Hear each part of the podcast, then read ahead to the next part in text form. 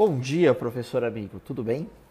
Hoje, em nosso podcast diário, vamos falar sobre conteúdo adaptativo ou conteúdos que se adaptam à realidade do aluno. Na verdade, esse conceito é uma derivação do conceito de aprendizagem adaptativa ou adaptative learning. E olha só que interessante, professor. Apesar de estarmos em 2020 discutindo esse modelo de aprendizagem ou esse método de estudo, o conceito de aprendizagem adaptativa nasceu na década de 1970, ligado ao avanço da tecnologia computacional. É óbvio que naquele período histórico o tamanho dos computadores e seu alto valor agregado eram grandes empecilhos para a disseminação dessa cultura. Mas hoje, com a tecnologia de massa disseminada em nossa sociedade, permite que possamos expor nossos alunos a essa metodologia de ensino. Mas afinal, no que consiste esse método de ensino? Basicamente, professor, a proposta é oferecer estímulos de aprendizagem diversificadas para cada um dos nossos alunos de forma individual. Assim, o software analisa o desempenho do aluno, compreende a melhor forma de apresentar o conteúdo e gera alternativas de aprendizagem com base na experiência do, do aluno. Vamos tentar ilustrar essa situação. Imagina só, professor, que você está numa sala de aula com 35, 40 alunos. Cada aluno ele tem uma forma de aprender os diversos conteúdos.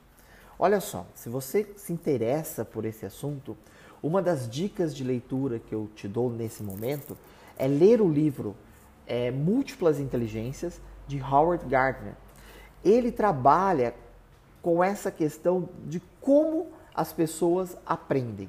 E aí você vai perceber que cada grupo de pessoas aprendem de um, com um determinado estímulo.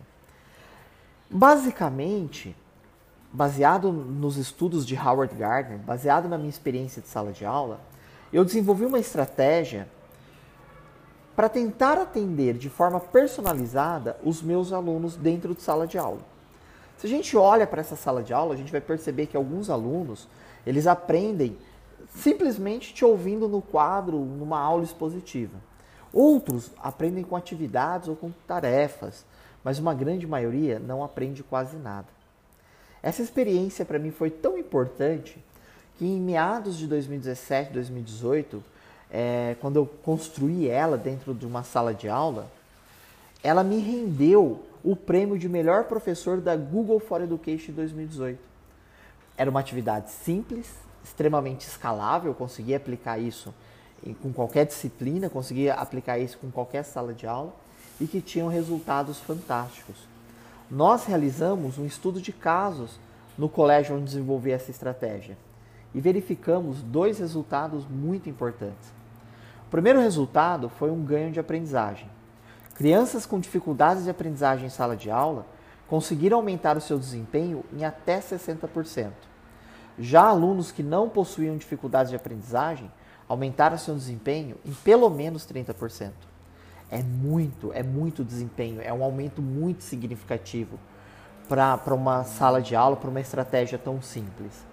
O segundo resultado foi o engajamento dos alunos na disciplina. Isso aconteceu porque os alunos passaram a ter acesso a dados de desempenho que antes não havia em sala de aula.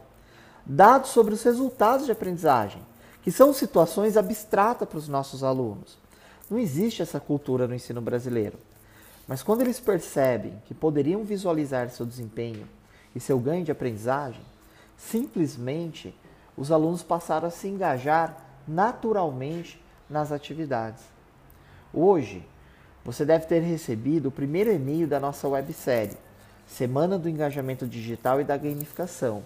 Nesse e-mail, eu tenho um botão verde onde eu te levo para um vídeo, para uma videoaula, onde eu te ensino a construir essa atividade com o seu aluno de forma bem simples e prática. Você poderá construir uma atividade adaptativa, atender os seus alunos de forma personalizada e, além disso, economizar tempo e esforço dentro de sala de aula ou mesmo no ensino remoto. Além, é claro, de potencializar o conhecimento do seu aluno. Essas estratégias, professor, ela é, ela é muito simples. É, você simplesmente vai pegar o seu aluno e vai expor o seu aluno a uma determinada a um determinado gatilho de aprendizagem, a uma metodologia. Caso o seu aluno venha aprender com esse gatilho, a tecnologia vai entender que ele aprendeu e vai colocar o, o, seu aluno num outro tema de aprendizagem. E assim sucessivamente. Então você pode construir essa atividade com vários temas de ensino. Agora, se a tecnologia perceber que o seu aluno ele não aprendeu, o que ele vai fazer é encaminhar esse seu aluno para uma nova, ele vai encaminhar o seu aluno para um novo estímulo e o seu aluno vai realizar um novo estudo com um novo estímulo sobre o mesmo tema. E aí então ele vai poder realizar a nova atividade e a tecnologia avaliar ele novamente.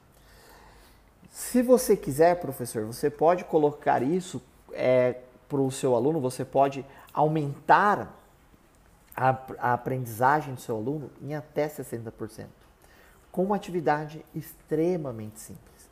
Então não se esqueça, professor, prime o primeiro vídeo da nossa websérie já está em seu e-mail, tá certo? Professor, muito obrigado por você ter ouvido até aqui o nosso podcast.